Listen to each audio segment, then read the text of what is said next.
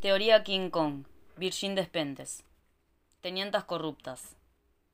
Escribo desde la fealdad y para las feas, las viejas, las camioneras, las frígidas, las mal folladas, las infollables, las histéricas, las taradas, todas las excluidas del gran mercado de la buena chica.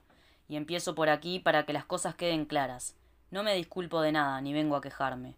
No cambiaría mi lugar por ningún otro, porque ser Virgin Despentes me parece un asunto más interesante que ningún otro. Me parece formidable que haya también mujeres a las que les guste seducir, que sepan seducir, y otras que sepan casarse, que haya mujeres que huelan a sexo, y otras a la merienda de los niños que salen del colegio. Formidable que las haya muy dulces, otras contentas en su feminidad, que las haya jóvenes, muy guapas, otras coquetas y radiantes. Francamente, me alegro por todas a las que les convienen las cosas tal y como son. Lo digo sin la menor ironía. Simplemente yo no formo parte de ellas. Seguramente yo no escribiría lo que escribo si fuera guapa, tan guapa como para cambiar la actitud de todos los hombres con los que me cruzo. Yo hablo como proletaria de la feminidad. Desde aquí hablé hasta ahora y desde aquí vuelvo a empezar hoy. Cuando estaba en el paro no sentía vergüenza alguna de ser una paria, solo rabia. Siento lo mismo como mujer. No siento ninguna vergüenza de no ser una tía buena. Sin embargo, como chica por la que los hombres se interesan, poco estoy rabiosa. Mientras todos me explican que ni siquiera debería estar ahí. Pero siempre hemos existido. Aunque nunca se habla de nosotras en las novelas de hombres, que solo imaginan mujeres con las que querrían acostarse. Siempre hemos existido, pero nunca hemos hablado.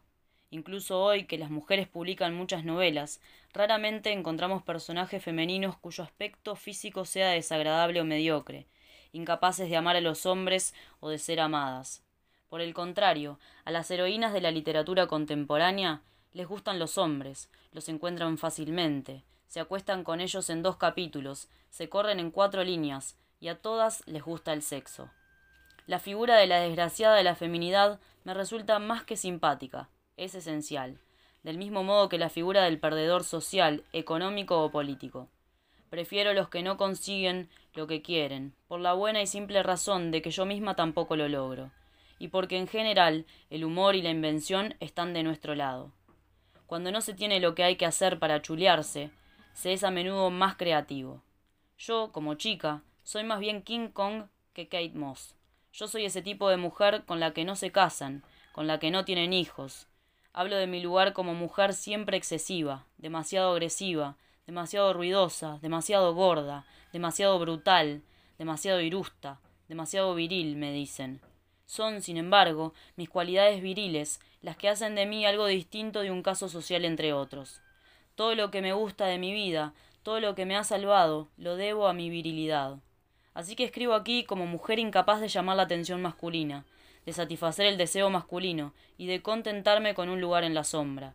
Escribo desde aquí como mujer poco seductora pero ambiciosa, atraída por el dinero que gano yo misma, atraída por el poder de hacer y de rechazar, atraída por la ciudad más que por el interior, siempre excitada por las experiencias e incapaz de contentarme con la narración que otros me harán de ellas.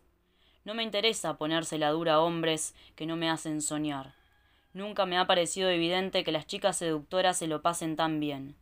Siempre me he sentido fea, pero tanto mejor, porque esto me ha servido para liberarme de una vida de mierda junto a tipos amables que nunca me habrían llevado más allá de la puerta de mi casa. Me alegro de lo que soy, de cómo soy, más deseante que deseable.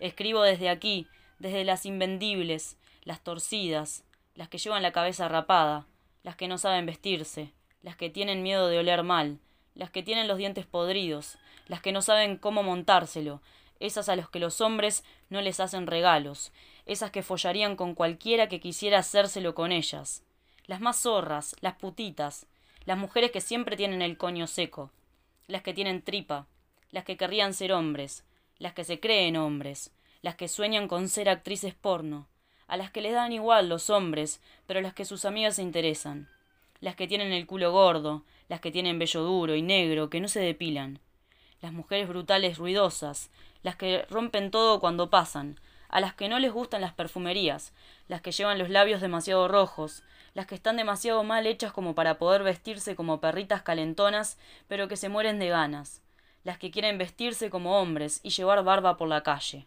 las que quieren enseñarlo todo, las que son púdicas porque están acomplejadas, las que no saben decir que no, a las que se encierra para poder domesticarlas, las que dan miedo, las que dan pena, las que no dan ganas, las que tienen la piel flácida, la cara llena de arrugas, las que sueñan con hacerse un lifting, una liposucción, por cambiar de nariz, pero que no tienen dinero para hacerlo, las que están desgastadas, las que no tienen a nadie que las proteja, excepto ellas mismas, las que no saben proteger, esas a las que sus hijos les dan igual, esas a las que les gusta beber en los bares hasta caerse al suelo, las que no saben guardar las apariencias, pero también escribo para los hombres que no tienen ganas de proteger, para los que querrían hacerlo pero no saben cómo, los que no saben pelearse, los que lloran con facilidad, los que no son ambiciosos ni competitivos, los que no la tienen grande ni son agresivos, los que tienen miedo, los que son tímidos, vulnerables, los que prefieren ocuparse de la casa que ir a trabajar, los que son delicados, calvos, demasiado pobres como para gustar, los que tienen ganas de que les den por el culo, los que no quieren que nadie cuente con ellos, los que tienen miedo por la noche cuando están solos. Porque el ideal de la mujer blanca, seductora, pero no puta, bien casada pero no a la sombra, que trabaja pero sin demasiado éxito para no aplastar a su hombre, delgada pero no obsesionada con la alimentación, que parece indefinidamente joven, pero sin dejarse de figurar por la cirugía estética, madre realizada pero no desbordada por los pañales y por las tareas del colegio, buena ama de casa pero no sirvienta, cultivada por menos que un hombre, esta mujer blanca, feliz, que nos ponen delante de los ojos, esa es a la que deberíamos hacer el esfuerzo de parecernos. Aparte del hecho de que parece romperse la crisma por poca cosa, nunca me la he encontrado en ninguna parte. Es posible incluso que no exista. Te doy o me das por el culo. Desde hace un tiempo, en Francia no nos dejan de echar la bronca con respecto a los años setenta que si hemos tomado el mal camino, que qué hemos hecho con la revolución sexual, que si nos creemos hombres o qué, y qué con nuestras tonterías. Váyase a saber dónde ha ido a parar la buena y vieja virilidad, esa de papá y del abuelo, de esos hombres que sabían morir en la guerra y conducir un hogar con una sana autoridad, y con la ley respaldándoles. Nos echan la bronca porque los hombres tienen miedo, como si la culpa fuera nuestra, Resulta asombroso, y como poco moderno, que sea un dominante el que venga a quejarse de que el dominado no pone bastante de su parte. El hombre blanco, ¿se dirige aquí realmente a las mujeres o intenta más bien expresar que está sorprendido del giro que está dando globalmente sus asuntos? En cualquier caso, no es posible que nos echen tanto la bronca, que nos llamen al orden y nos controlen de este modo. Por una parte, jugamos demasiado a ser la víctima, por otra, no follamos como es debido, o somos demasiado zorras o demasiado tiernas y enamoradas. Sea lo que sea, no hemos entendido nada. O somos demasiado porno o no somos demasiado sensuales. Definitivamente, esta revolución sexual fue como echar margaritas a las tontas. Hagamos lo que hagamos, siempre hay alguien que se esfuerza por decirnos que es una mierda. Casi era mejor antes. ¿De verdad? Nací en 1969. Fui a un colegio mixto. Supe desde los primeros cursos que la inteligencia escolar de los niños era la misma que la de las niñas. Llevé minifalda sin que nadie de mi familia se preocupara por mi reputación frente a los vecinos. Empecé a tomar la píldora a los 14 años sin más complicación. Follé desde que tuve la primera ocasión. Me gustaba muchísimo en esa época, y veinte años después, el único comentario que se me ocurre al respecto es mejor para mí. Me fui de casa a los 17 años y tuve derecho a vivir sola sin que nadie pudiera decirme nada. Siempre he sabido que trabajaría, que no estaría obligada a soportar la compañía de un hombre para que me pagara el alquiler. Abrí una cuenta corriente a mi nombre sin ser consciente de que pertenecía a la primera generación de mujeres que podían hacerlo sin depender de su padre o de su marido. Empecé a masturbarme bastante tarde, pero ya conocía la expresión después de haber leído libros muy claros sobre la cuestión. No era un monstruo social porque me masturbaba. En todo caso, lo que yo hacía con mi coño era asunto mío. Me he acostado con cientos de hombres y nunca me he quedado embarazada, y de todos modos sabía dónde abortar, sin necesidad de autorización, sin poner mi vida en peligro. He sido puta. Me he paseado por la ciudad con tacones altos y escotes largos, sin rendir cuentas a nadie. Cobraba y me gastaba cada céntimo que ganaba. He hecho autostop, me violaron, y después volví a hacer autostop. Escribí un primer libro que firmé con mi nombre de mujer, sin imaginarme por un segundo que cuando fuera publicado vendrían a recitarme la cartilla de todas las fronteras que no debo cruzar. Las mujeres de mi edad son las primeras que pueden vivir una vida sin sexo, sin tener que entrar en un convento. El matrimonio forzado se ha vuelto insólito. El deber conyugal ha dejado de ser una evidencia. Durante años estuve a millones de kilómetros del feminismo, no por falta de solidaridad o de conciencia, sino porque durante mucho tiempo ser del sexo femenino no me impedía hacer gran cosa. Como tenía ganas de vivir una vida de hombre, he vivido una vida de hombre. Y es que la revolución feminista ha ocurrido. Basta de contarnos que antes estábamos más satisfechas. Los horizontes se han ampliado, nuevos territorios se han abierto radicalmente, hasta tal punto que hoy nos parece que siempre ha sido así. Es cierto, hoy Francia dista mucho de ser la Arcadia para todos. Aquí no estamos ni contentas ni contentos, y esto no tiene ninguna relación con el respeto de la tradición de los géneros. Podríamos quedarnos todas en delantal en la cocina y tener hijos cada vez que follamos. Eso no cambiaría en nada la quiebra del sistema de trabajo, del liberalismo, del cristianismo y del equilibrio ecológico. Las mujeres que me rodean ganan efectivamente menos que los hombres, ocupan puestos subalternos, encuentran normal que las menosprecien cuando emprenden algo. Existe un orgullo de sirvienta que avanza con trabas, como si fuera útil, agradable o sexy. Un goce de esclavo en la idea de servir de trampolín. Nos avergüenza nuestro poder. Siempre estamos vigiladas por los hombres que siguen metiéndose en nuestros asuntos para decirnos lo que nos conviene y lo que no. Vigiladas sobre todo por otras mujeres, por la familia, por las revistas femeninas, por el discurso dominante. Es necesario reducir nuestro poder, nunca bien visto en una mujer. Competente quiere decir todavía masculino. John River, psicoanalista de principios del siglo XX, escribe La feminidad como mascarada, en 1927. Estudia el caso de una mujer intermedia, es decir, heterosexual pero viril, que sufre cada vez que se expresa en público. Tiene un miedo tan horrible que pierde los papeles y se traduce en una necesidad obsesiva y humillante de atraer la atención de los hombres. El análisis desveló que su coquetería y sus filtreos compulsivos se explicaban de este modo. Se trataba de un intento inconsciente de disminuir la ansiedad que le provocaba el miedo a las represalias que temía recibir por parte de las figuras paternas, después de haber mostrado sus proezas intelectuales. La demostración en público de sus capacidades intelectuales que en sí mismas representaban un éxito, adquiría el sentido de una exhibición que pretendía mostrar que ella poseía el pene del padre, después de haberlo castrado. Una vez hecha la demostración, sentía un miedo horrible de que el padre se vengara. Se trataba, evidentemente, de una conducta destinada a apaciguar la venganza intentando ofrecerse sexualmente a él. Este análisis ofrece una clave de lectura del éxito del modelo de la calentona en la cultura popular actual, ya sea mientras andamos por la ciudad o cuando vemos MTV o un programa musical en la primera cadena o cuando hojeamos una revista del corazón, nos asalta la explosión del estilo superputa, por otra parte muy favorecedor que adoptan muchas chicas.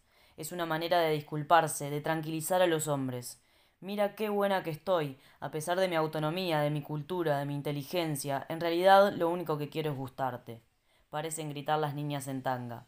Tengo la posibilidad de vivir de otro modo, pero he decidido vivir alienada a través de las estrategias de seducción más eficaces. Podemos extrañarnos, a primera vista, de que las chavalas adopten con tanto entusiasmo los atributos de la mujer objeto, que mutilen su cuerpo y lo exhiban espectacularmente, al mismo tiempo que esta joven generación valoriza a la mujer respetable, lejos de una sexualidad lúdica. La contradicción es tan solo aparente.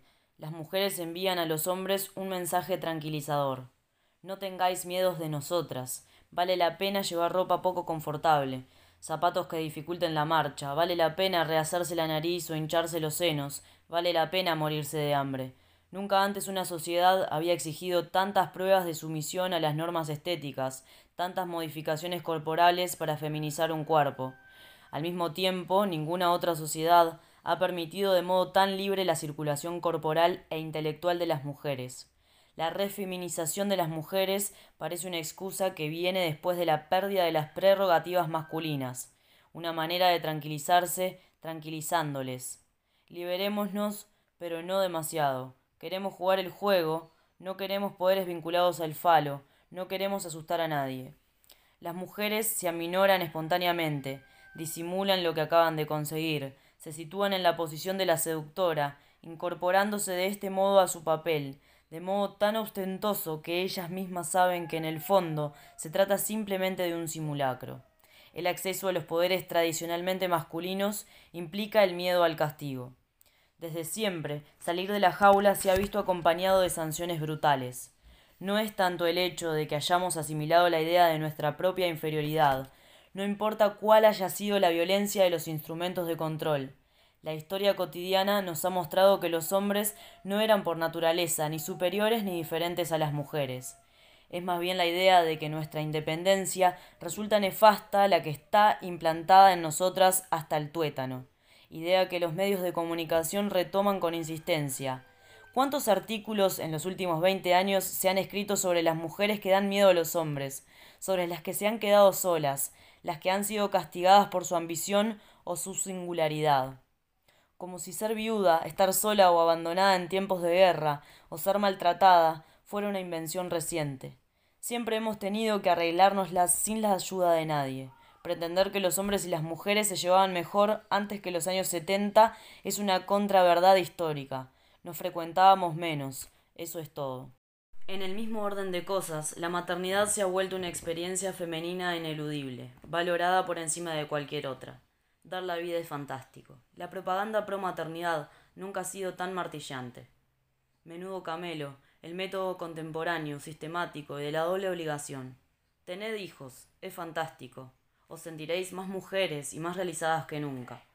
Pero hacedlo en una sociedad decadente, en la que el trabajo asalariado es una condición de la supervivencia social, aunque no está garantizado para nadie, y menos para las mujeres.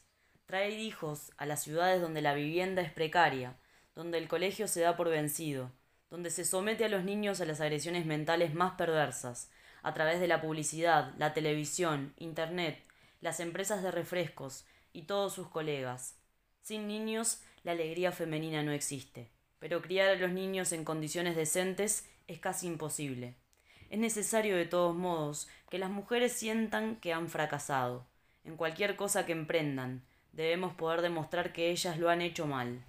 No hay actitud correcta. Forzosamente hemos cometido un error en nuestra elección. Se nos responsabiliza de un fracaso que es en realidad colectivo, social y no femenino. Las armas utilizadas contra nuestro género son específicas, pero el método también se aplica contra los hombres. Un buen consumidor es un consumidor inseguro.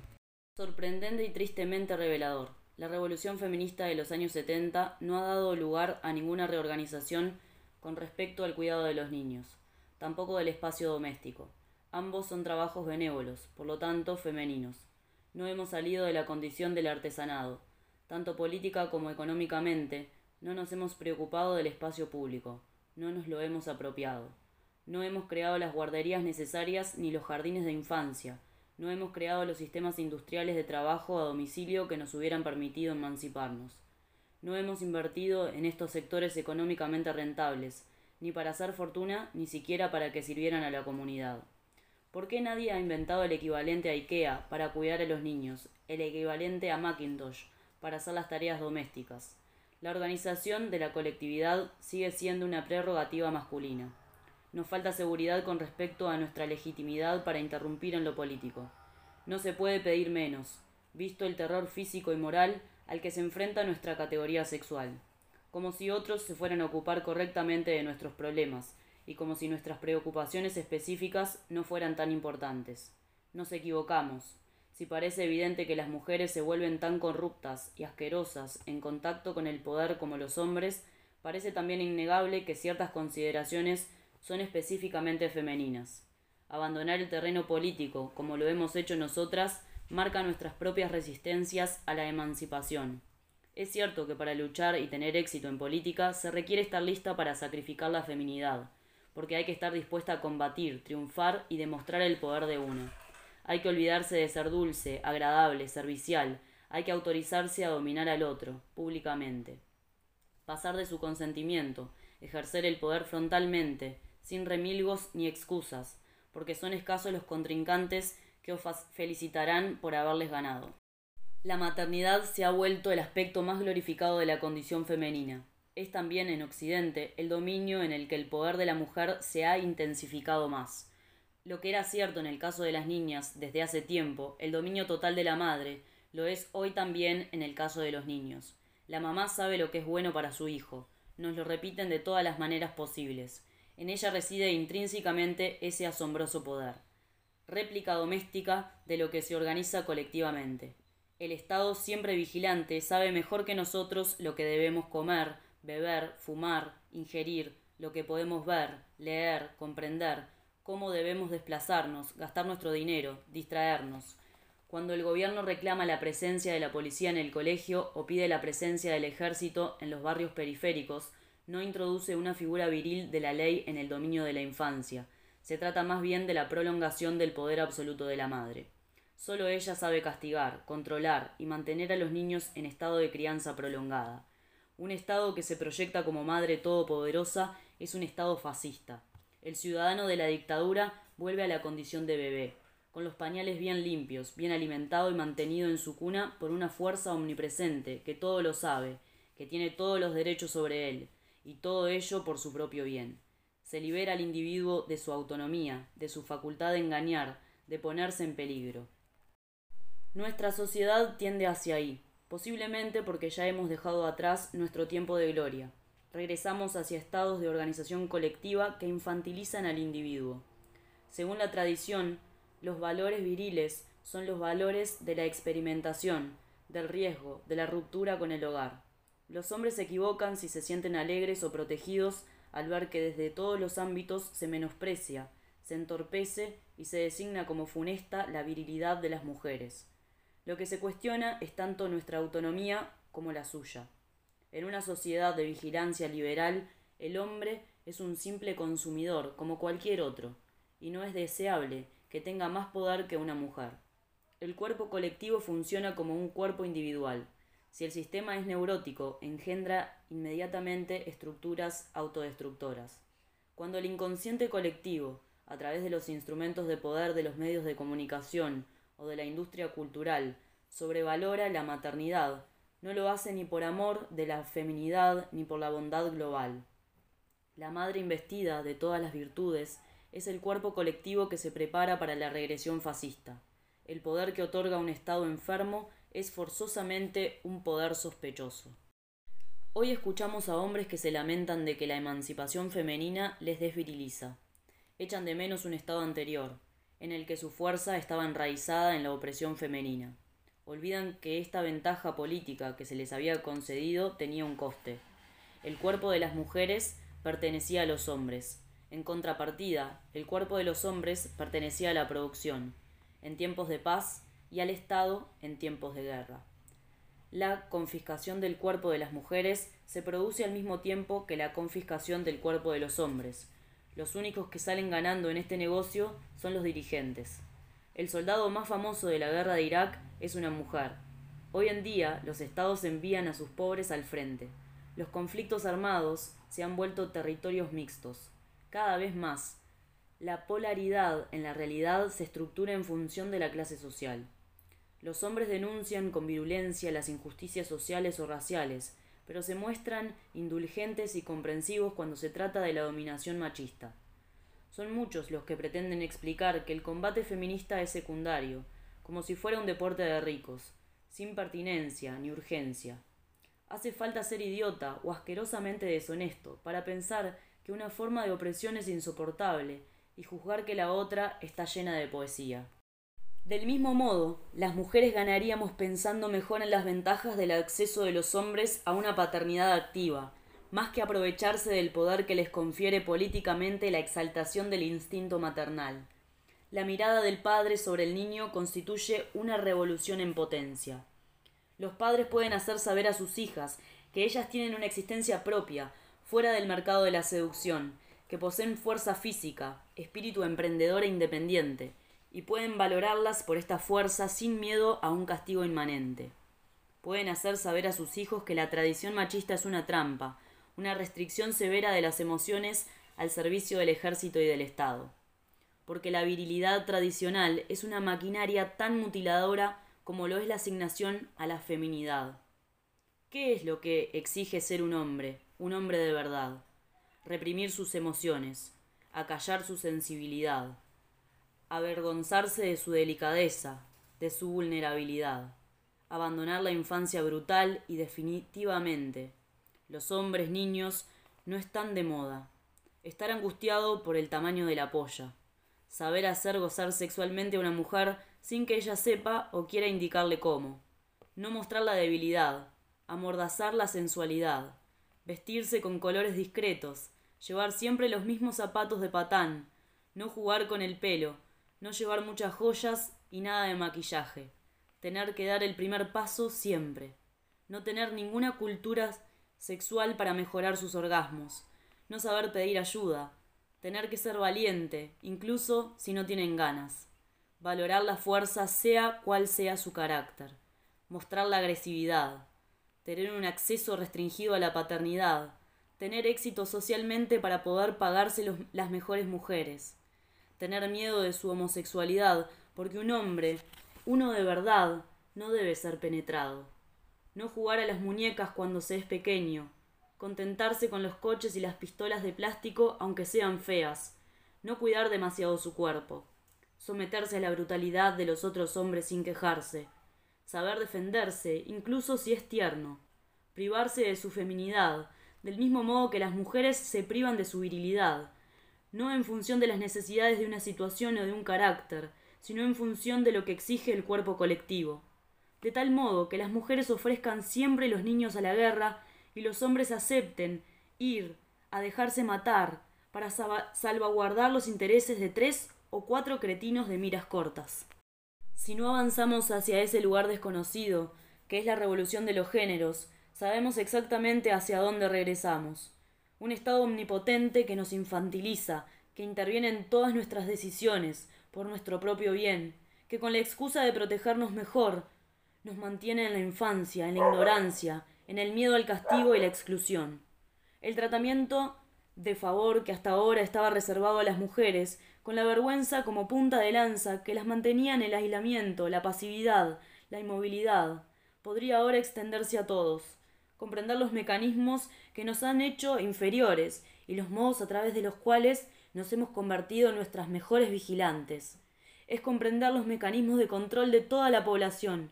El capitalismo es una religión igualitarista, puesto que nos somete a todos y nos lleva a todos a sentirnos atrapados, como lo están todas las mujeres. Ese fue el final del primer capítulo del libro, Te doy o me das por el culo.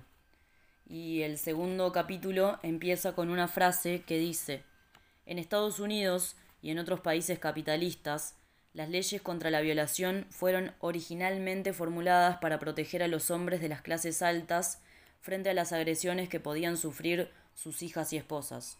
Habitualmente, los tribunales han prestado poca atención a lo que pudiera ocurrirles a las mujeres de clase trabajadora, y por consiguiente, el número de hombres blancos procesados por violencia sexual infligida a estas mujeres es extraordinariamente reducido. Angela Davis, Mujeres, Clase y Raza, 1981.